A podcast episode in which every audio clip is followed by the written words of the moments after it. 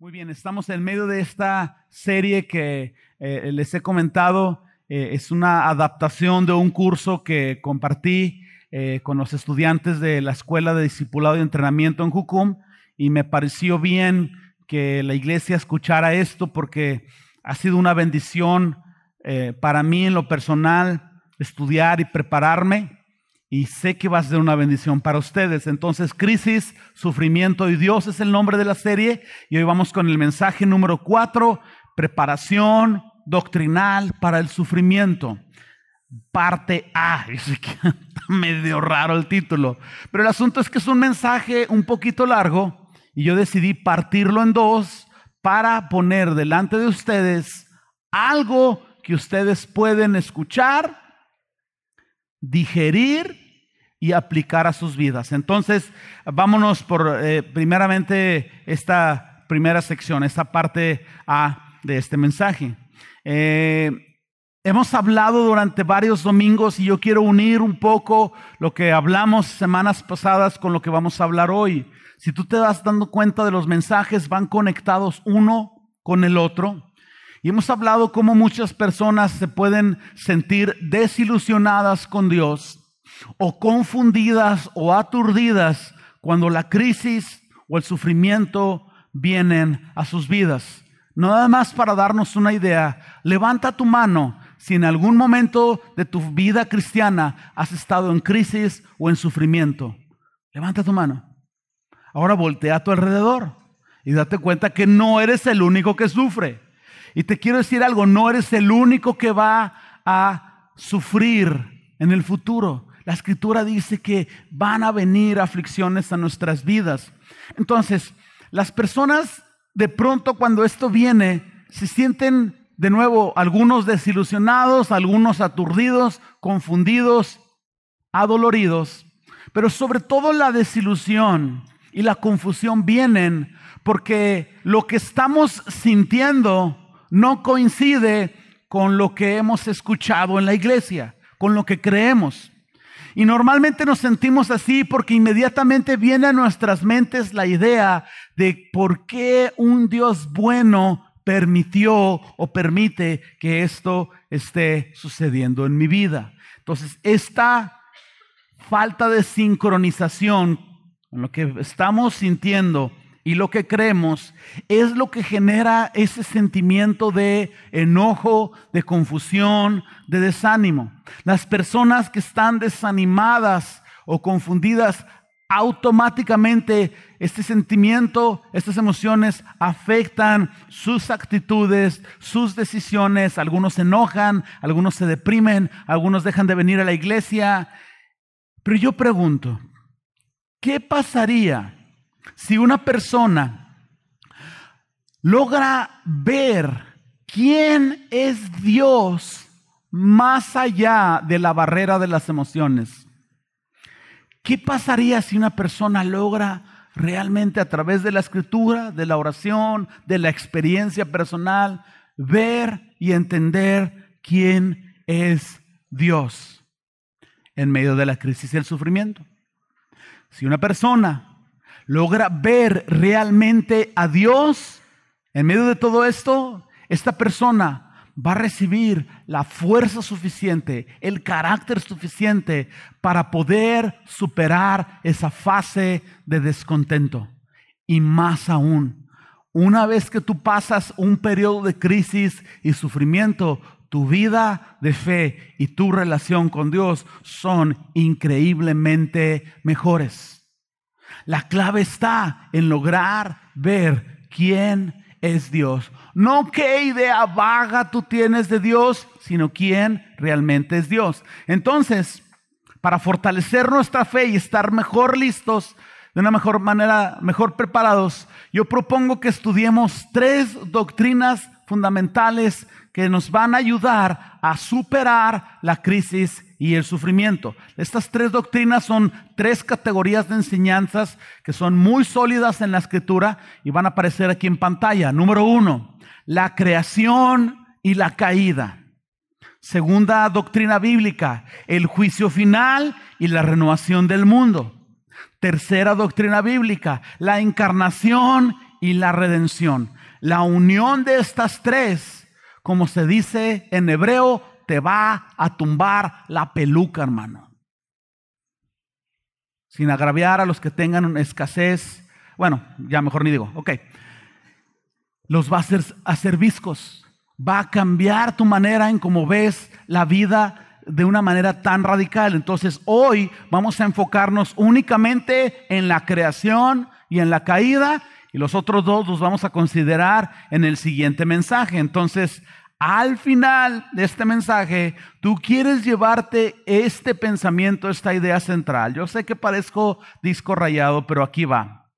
Si una persona logra ver quién es Dios, si una persona logra ver por qué hay tanto mal en el mundo y logra entender qué es lo que está haciendo Dios para mostrarle su amor, en esencia esta persona lograría superar cualquier crisis y cualquier sufrimiento que vinieran a su vida por medio de la fe. En sencillas palabras, si tú entiendes quién es Dios, por qué hay mal ¿Y qué está haciendo Dios para mostrarse, mostrarte su amor? Tú automáticamente o prácticamente vas a ser invencible. No hay maldad, ni tragedia, ni crisis en este mundo que pudieran venir a tu vida que te dejen derribado, derrotado o desilusionado con Dios. La clave está en que tú te prepares. Entonces, vamos con el primer punto. ¿Están listos? Brothers and sisters. Más o menos, les hace falta ver más box. Está bien. La creación y la caída, primer doctrina bíblica. Vamos a ver, creo yo, cuatro puntos en relación a esta enseñanza bíblica.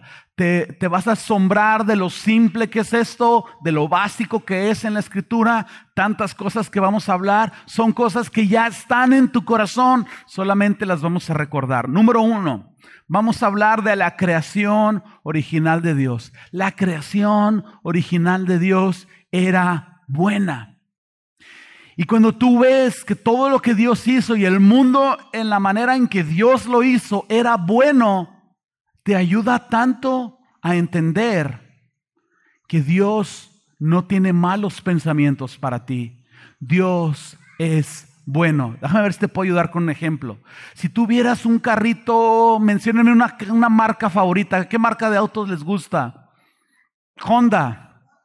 Ok, Honda. Tuvieras un carro Honda que está tallado, chocado del fender y la pintura ya medio eh, comida por el sol y la defensa de atrás cayéndose. Y tú lo ves y tú dices, qué feos carros hace la Honda todos chuecos, chocados y quién sabe qué. Sería incorrecto tu pensamiento, porque ese carro está así, naturalmente porque algo sucedió con ese automóvil. Te puedo asegurar que ese automóvil no salió de así, no salió así de la agencia.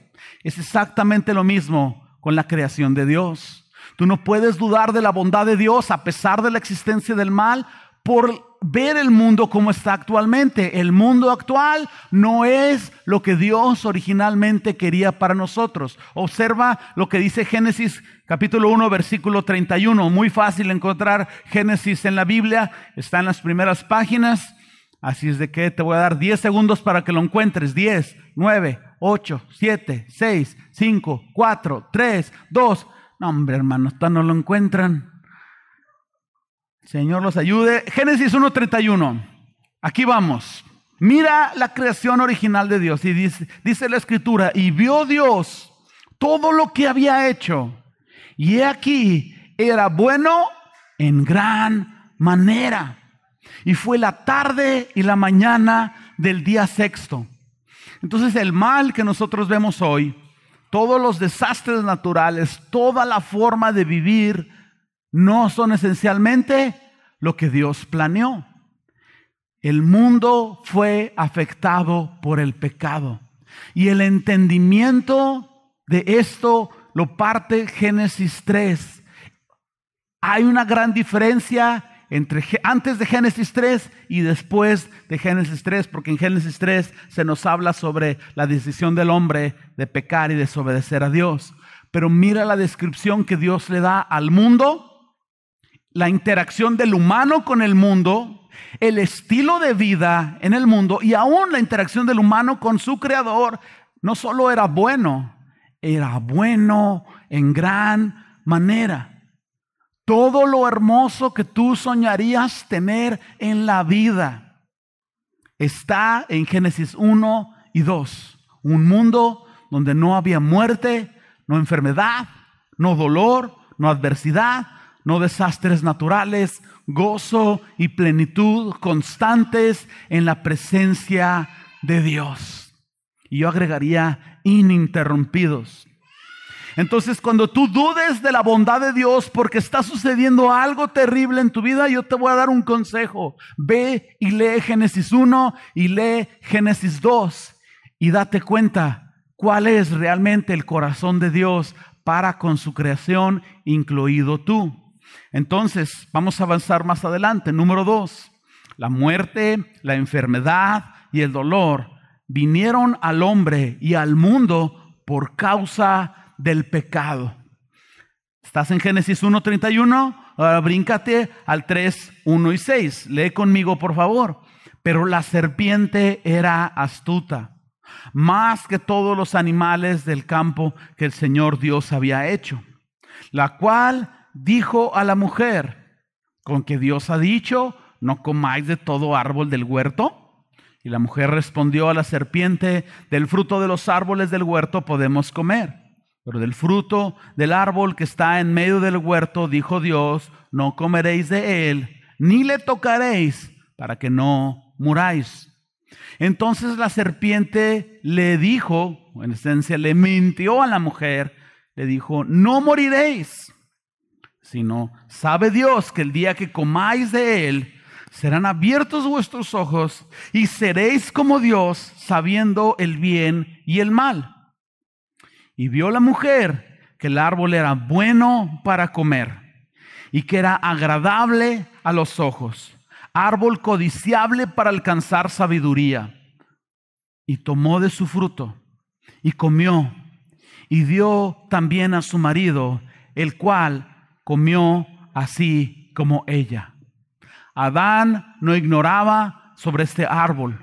Adán vio a su mujer comiendo de este fruto yo no sé si él estuvo viendo toda la acción desde una distancia corta y escuchó toda la conversación. Yo no sé si él llegó y la vio comiendo, pero Adán no era ignorante de lo que Eva estaba haciendo, de lo que Eva estaba comiendo, de lo que eso implicaba. Adán pudo haber dicho no a la serpiente y a Eva. Y dado que todavía no el mundo no estaba destruido, entonces Adán no le tenía miedo a su mujer todavía, como ahora muchos de los hombres le tienen miedo a su mujer, es por causa, bueno, no, pues nomás el Capitán América y yo no, pero todos los demás sí. Entonces, ahora eso decimos públicamente, pero cuando se enojan tan tremendas, Dios bendiga a las mujeres. Adán comió de este fruto plenamente consciente. Y yo quiero que tú tomes nota de algo, no solo de la esencia básica, de lo que la doctrina básica nos está hablando, sino mira, Dios hizo toda la creación y era la creación era ¿qué calificativo tenía? Bueno, y Dios hizo todos los árboles, según hemos leído otras veces, todos los árboles y alimentos para comer, y todos eran deliciosos. Te lo voy a poner de esta manera. Dios había hecho 99 árboles deliciosos para comer. Y la serpiente viene con Eva y le hace poner sus ojos en el único árbol, no en los 99 que expresan la bondad de Dios, sino en el único árbol que no podía comer. Cuando tú estás en medio de la crisis y el sufrimiento, esto no solo es la esencia de la tentación, es la esencia también de la condenación. Porque cuando tú estás en medio de la crisis, del sufrimiento y estás sufriendo porque algo terrible sucedió en tu vida, no solo es tu carne tu enemigo, sino también el que si tú no buscas a Dios inmediatamente, el enemigo automáticamente hace la misma dinámica, porque al diablo le ha funcionado muy bien. Llega y te dice, mm, Dios no es bueno a tu vida. Mira, permitió, el Dios bueno permitió que el mal te sucediera. Y tú te enfocas en el único mal que ha venido a tu vida y olvidas los 99 bienes que Dios ha permitido a tu vida. Olvidas toda una vida de dicha y misericordia y gracia y amor y te enfocas en que Dios permitió que me salieran callos en los pies. Esto es lo que el enemigo hace. Observa cómo es el mundo Después, antes del pecado y después del pecado. Observa ahora las consecuencias que vinieron tras los actos de Adán y Eva. Bríncate al 3.16 ahí mismo, donde estábamos en la lectura. A la mujer le dijo, multiplicaré en gran manera los dolores en tus preñeces. Con dolor darás a luz a, a los hijos. Y tu deseo será para tu marido. Él se enseñoreará de ti Tú te preguntas por qué los hombres han sido tan opresivos, por qué la mujer culturalmente a través de los siglos ha sido tan maltratada, por qué es secundaria, por qué hay machismo. Tú lo vas a encontrar aquí en Génesis 3, 16. El feminismo tampoco es algo que viene de Dios. Al hombre le dijo, por cuanto tú obedeciste la voz de tu mujer y comiste del árbol que te mandé diciendo, no comerás de él, mira ahora la, cómo se multiplica la consecuencia. Lo que sucede con Eva es algo muy personal. Lo que sucede con Adán es algo personal y global por la responsabilidad que Dios ha puesto en los hombres. Esto es algo que deberíamos de enfatizar los martes. Eh, Dios, el Señor le dice, maldita será la tierra por tu causa. Con dolor comerás de ella todos los días de tu vida. Espinos y cardos te producirá y comerás plantas del campo.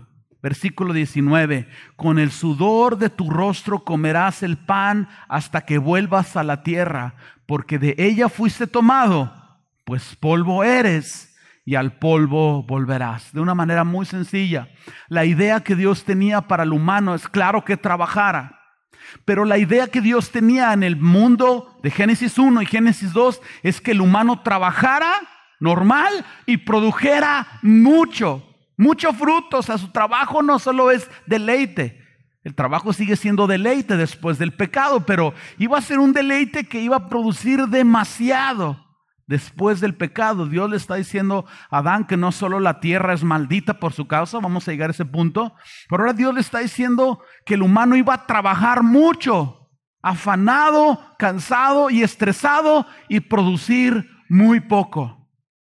Y esa es la manera en cómo vivimos actualmente. El trabajo se vuelve pesado y la crisis cada vez va en aumento, consecuencia del pecado. La intención de Dios no era que Adán regresara al polvo. La intención de Dios era glorificarse en tomar polvo y crear a Adán. Pero después del acto de Adán, Él le dijo, vas a regresar al polvo. Es decir, el cuerpo de Adán no iba a morir nunca. Después del pecado, ahora la muerte entró al mundo. Y mira las consecuencias, cómo se extienden más allá al trabajo y a la vida personal de Adán. No solo hubo consecuencia para los humanos, ahora hay consecuencia para la creación, porque Dios puso toda la creación bajo el dominio del hombre. Entonces ahora, a partir de este momento, todo lo que está en la categoría de desastres naturales, tú nómbralo, tsunamis, temblores, eh, tierra infértil, ah, no sé, animales agresivos con el humano, calentamiento global, todo lo que tú quieras mencionar viene al mundo después del pecado. En pantalla quiero poner Romanos 8, 20 y 22 en la nueva traducción viviente. Tú puedes ah, leerla conmigo en pantalla, en tu aplicación, puedes leerla, eh, perdón, escuchar mientras lo leo. Voy a hacer un paréntesis.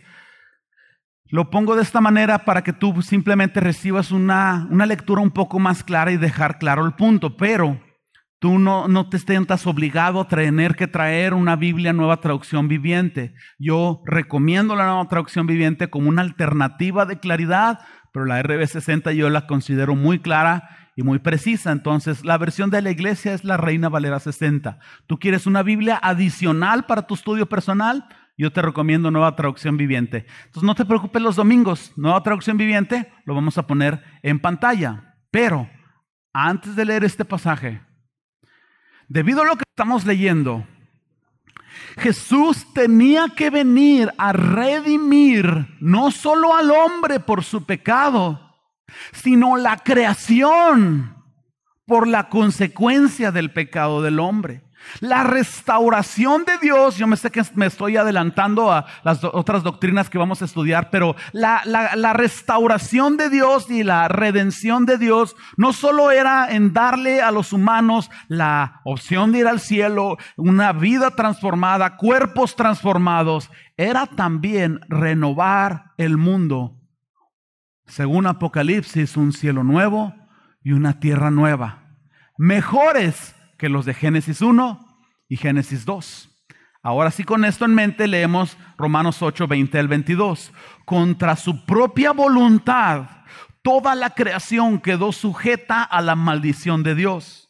Sin embargo, con gran esperanza, la creación espera el día en que será liberada de la muerte y la descomposición Mira estas palabras, y se unirá a la gloria de los hijos de Dios, pues sabemos que hasta el día de hoy toda la creación gime de angustia como si tuviera dolores de parto.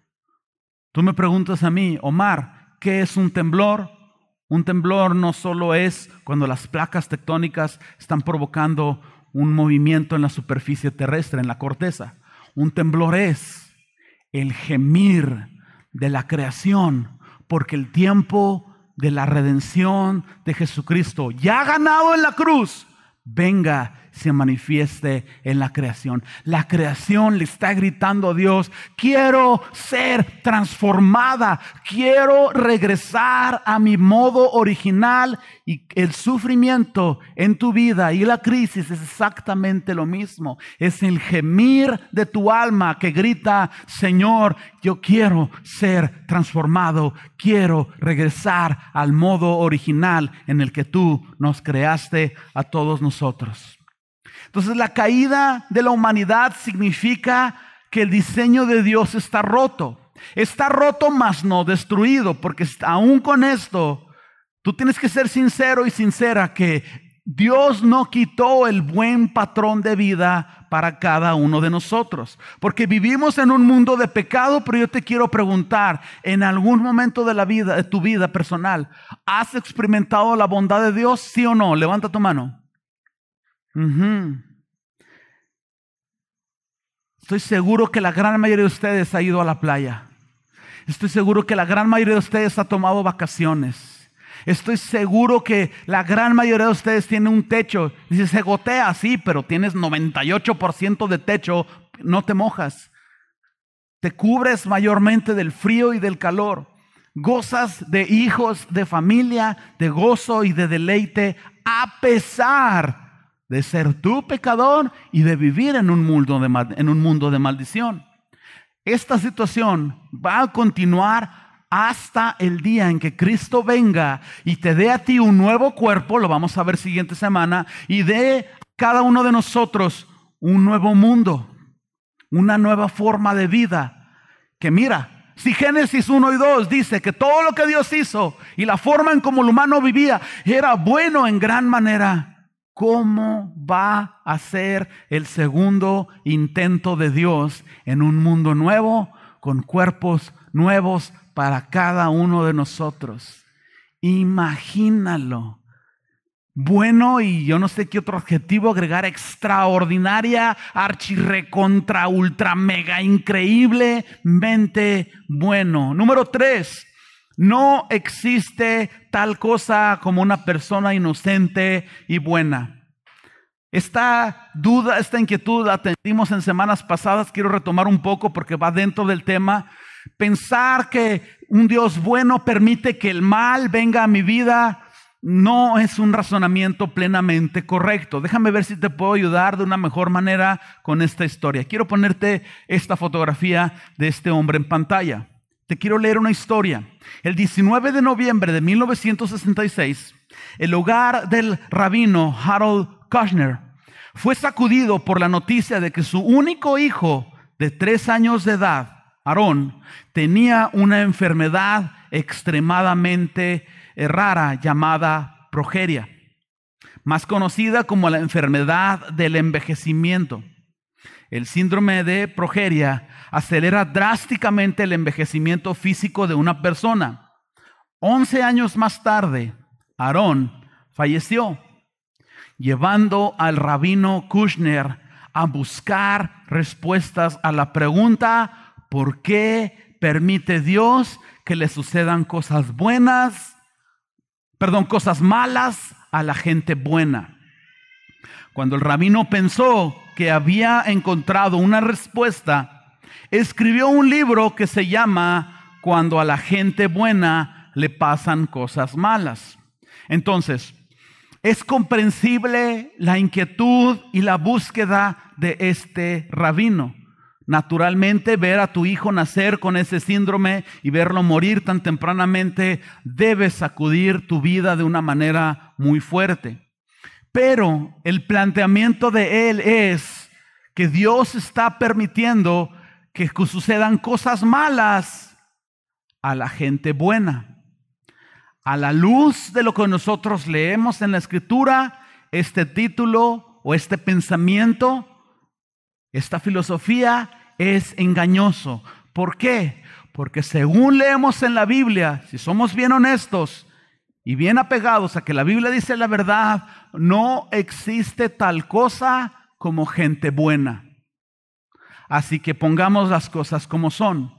Toda crisis y todo sufrimiento que vengan a la vida de una persona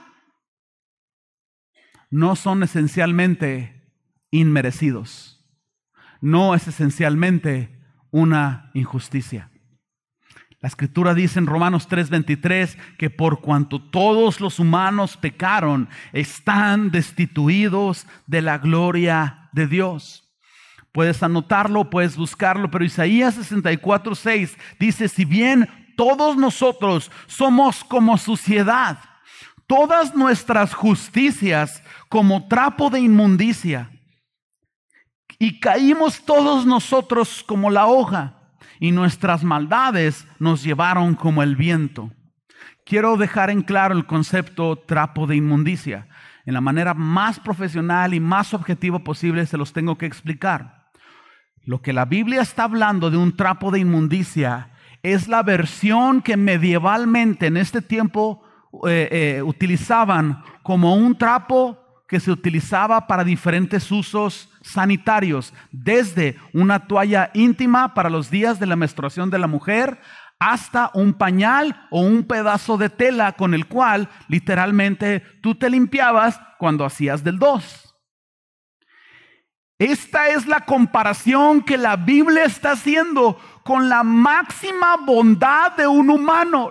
Ayudar a ancianos, donar a los pobres. Eh, piensa en la persona más altruista y más buena que has conocido y no te me quedes viendo así, por favor. Piensa en otra persona. Eh, lo pensaron, ¿eh?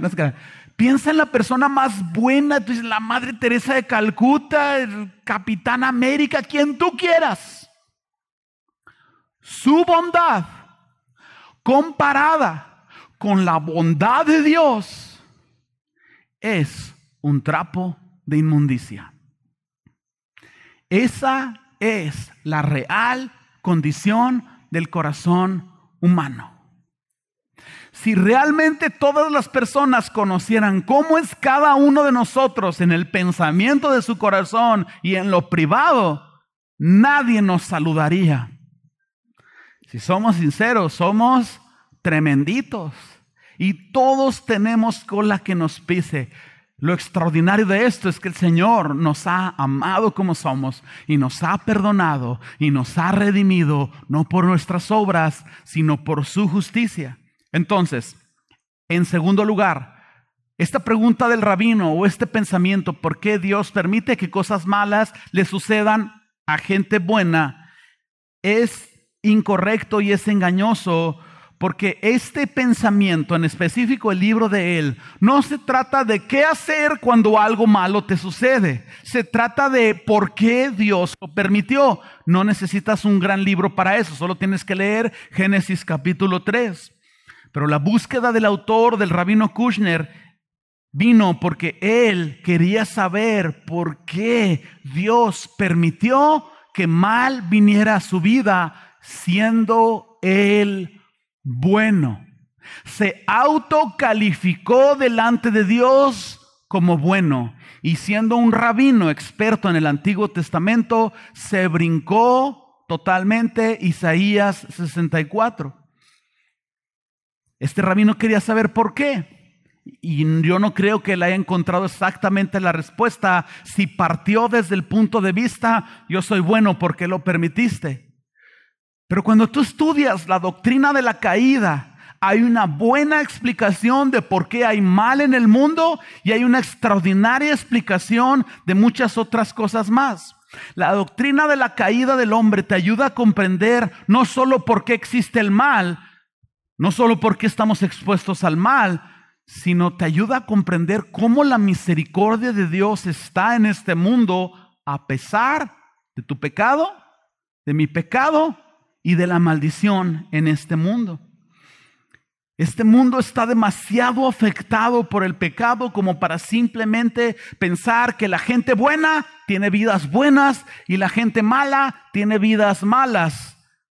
No es lo que nosotros entendemos o debemos de entender sobre la vida y la misericordia de Dios interfiriendo con nuestro modo de vivir. Déjame ver si te lo puedo explicar de otra manera. Lo vimos semanas pasadas. La pregunta no es por qué Dios permite que el mal suceda a mi vida. Una pregunta más justa es por qué Dios impide o no permite que más mal venga a mi vida a la luz de la real condición de la humanidad. Mira lo que dice la Biblia al respecto. Mira lo que dice la Biblia sobre el humano pecador y la creación bajo maldición. Mateo 5, 45. Puedes acompañarme ahí en tu Biblia.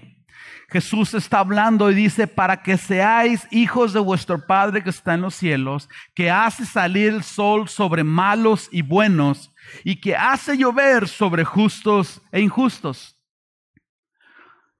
Según leemos, no hay justos, entonces Jesús está haciendo sarcásticamente una comparación o una implicación ahí un poco sarcástica, dado que no hay humanos justos.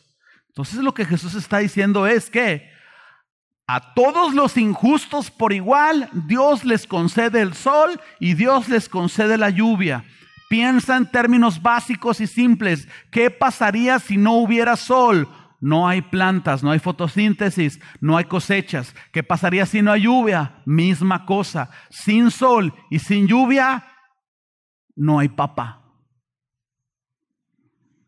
Cada vez que tú tienes un plato de alimento en tu mesa, es un acto extraordinario de misericordia de Dios, porque siendo tú y yo injustos, el Señor se porta fiel y justo y nos da de comer.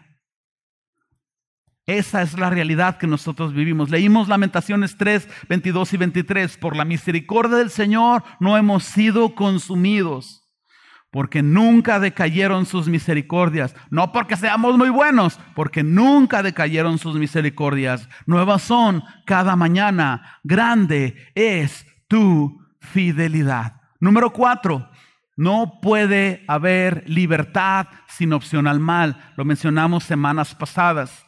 Para que Dios hiciera al humano conforme a su imagen, el humano no podía ser simplemente como un venadito que come plantitas, mueve las orejitas y brinca por el monte. El humano recibió la bendición de tener la capacidad de tomar decisiones morales.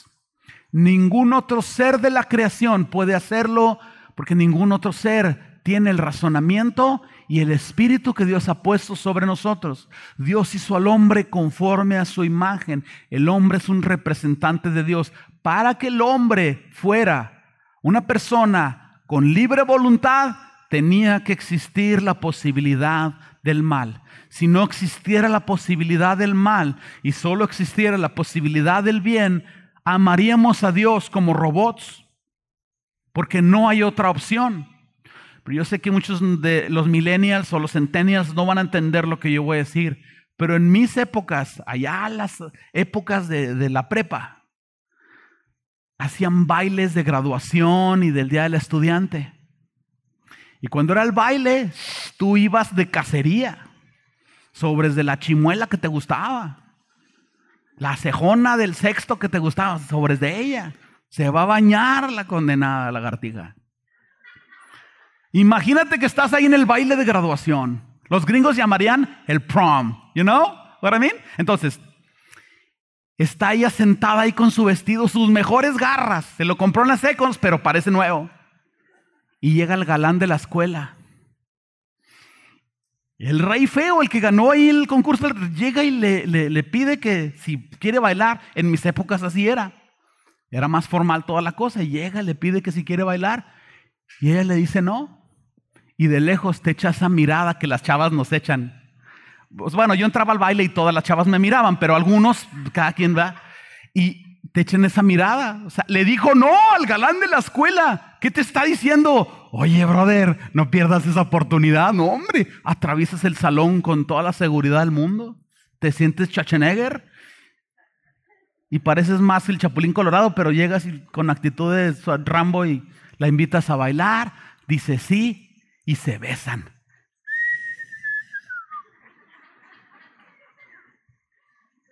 Qué hermoso. Qué hermoso es que alguien por decisión propia te acepte como eres y te ame como eres. Es extraordinario. Dios quería que tú le amaras a Él tomando la decisión por Él. Teniendo la opción del mal, Él quería que tú y el humano consideraran el mal y luego consideraran la bondad de Dios y dijeran, Señor, yo quiero estar contigo porque tú eres hermosamente increíble. Por eso tenía que existir la opción del mal. Lamentablemente el humano decidió quitar la centralidad de Dios, el humano se quiso poner en el centro, quiso ser como Dios, las consecuencias ya nosotros las tenemos. Romanos 5:12, por tanto como el pecado entró en el mundo por un hombre y por el pecado la muerte, así la muerte pasó a todos los hombres por cuanto todos pecaron. Y yo sé lo que cruzan las mentes de la gran mayoría de nosotros. En nuestras mentes en algún momento cruza, qué injusto. Por culpa de Adán, ahora yo tengo que vivir esta vida. Por culpa de Adán, yo soy un pecadorzote sufriente en este mundo. Si tú has pensado de esta manera, déjame ayudarte un poco. Porque en el Evangelio nosotros vemos literalmente la justicia de Dios. Que todos hayamos heredado el pecado de Adán no es esencialmente una injusticia de Dios. Sígueme por favor. Desde Génesis 3 el Señor trazó un plan para redimir al hombre. Y lo que hace el Evangelio es colocar al hombre nuevamente en una posición de libertad en la que el humano decide entre el bien y el mal. El Evangelio nos ayuda a colocarnos en una posición en donde podemos decir no al mal, sí a Jesús, si quiero ser redimido, si quiero ser restaurado, pongo mi fe en Él. Y es esencialmente lo mismo que Adán vivió en el huerto. Entonces, tu opción de seguir el bien, Dios la ha puesto delante de ti. Gracias a la redención de Cristo, gracias a su obra en la cruz, nosotros podemos decidir libremente por el bien o por el mal, de la misma manera que lo hicieron Adán y Eva. Pongo esto en pantalla para los que toman notas. Aquellos que rechazan el Evangelio son en esencia aquellos que optarían por el fruto prohibido si estuvieran en el huerto al igual que Adán. Aquellos que rechazan el Evangelio serían aquellos que comerían del fruto en el huerto. Y aquellos que dicen sí al Evangelio son aquellos que en el huerto le dirían no a la serpiente. Dios es justo. Nos ha dado la opción de redención a cada uno de nosotros. Y es por su misericordia que más mal no viene a nuestras vidas. Entonces, a la luz de estas verdades, a la luz de la doctrina de la caída y ah, la creación y la caída, la pregunta no es por qué Dios permite que el mal venga a mi vida o por qué Dios permite que cosas malas le sucedan a gente buena. La pregunta correcta es, ¿por qué a pesar de ser yo pecador y vivir en un mundo de maldición, por qué Dios permite tanta felicidad a mi vida? ¿Por qué el 80% del tiempo estoy gozando de bendiciones inmerecidas? En resumen, el pensamiento deísta, dices, ¿qué es esa palabra? El pensamiento deísta es creer que Dios existe para mi bienestar. Dios no es central, yo soy central y Él es como un sirviente que está aquí para hacerme el bien. Y cuando el bien no viene a mi vida, yo tengo problemas con ese Dios. La enseñanza de la creación y la caída elimina esta autocompasión. Esta autocompasión que aflige a las personas. Ven egoístamente su vida y dicen, ¿por qué Dios lo permitió a mí? Pero la doctrina de la creación y la caída nos ayuda a entender que Dios es justo, que Dios es fiel, que Dios no es un sirviente que está aquí para hacernos felices, que nuestra felicidad depende esencialmente de nuestra reconexión con nuestro Creador. Entonces esta enseñanza nos fortalece y nos prepara para estar listos cuando la vida sea dura con nosotros. Llévate este pensamiento. Si una persona logra ver quién es Dios, por qué hay mal en este mundo y qué es lo que Dios está haciendo a través de la redención para mostrarnos su amor, esta persona o cualquier persona lograría superar cualquier crisis y cualquier sufrimiento por medio de la fe. A pesar del pecado, a pesar de la maldición, Dios es bueno. Señor, te damos gracias por tu bondad. Te damos gracias por darnos la libertad de decidir por el bien. Queremos nosotros seguirte, Señor. Sabemos que estamos en este mundo, Señor, pero sabemos también que no pertenecemos a este mundo. Nos aferramos a la fe en ti y aguardamos con esperanza el día en que tú vendrás por nosotros a redimir y darnos la promesa de salvación que leemos en tu palabra. Gracias por tanta bondad a pesar de. A ti sea toda la gloria y toda la honra por siempre y siempre. Amén.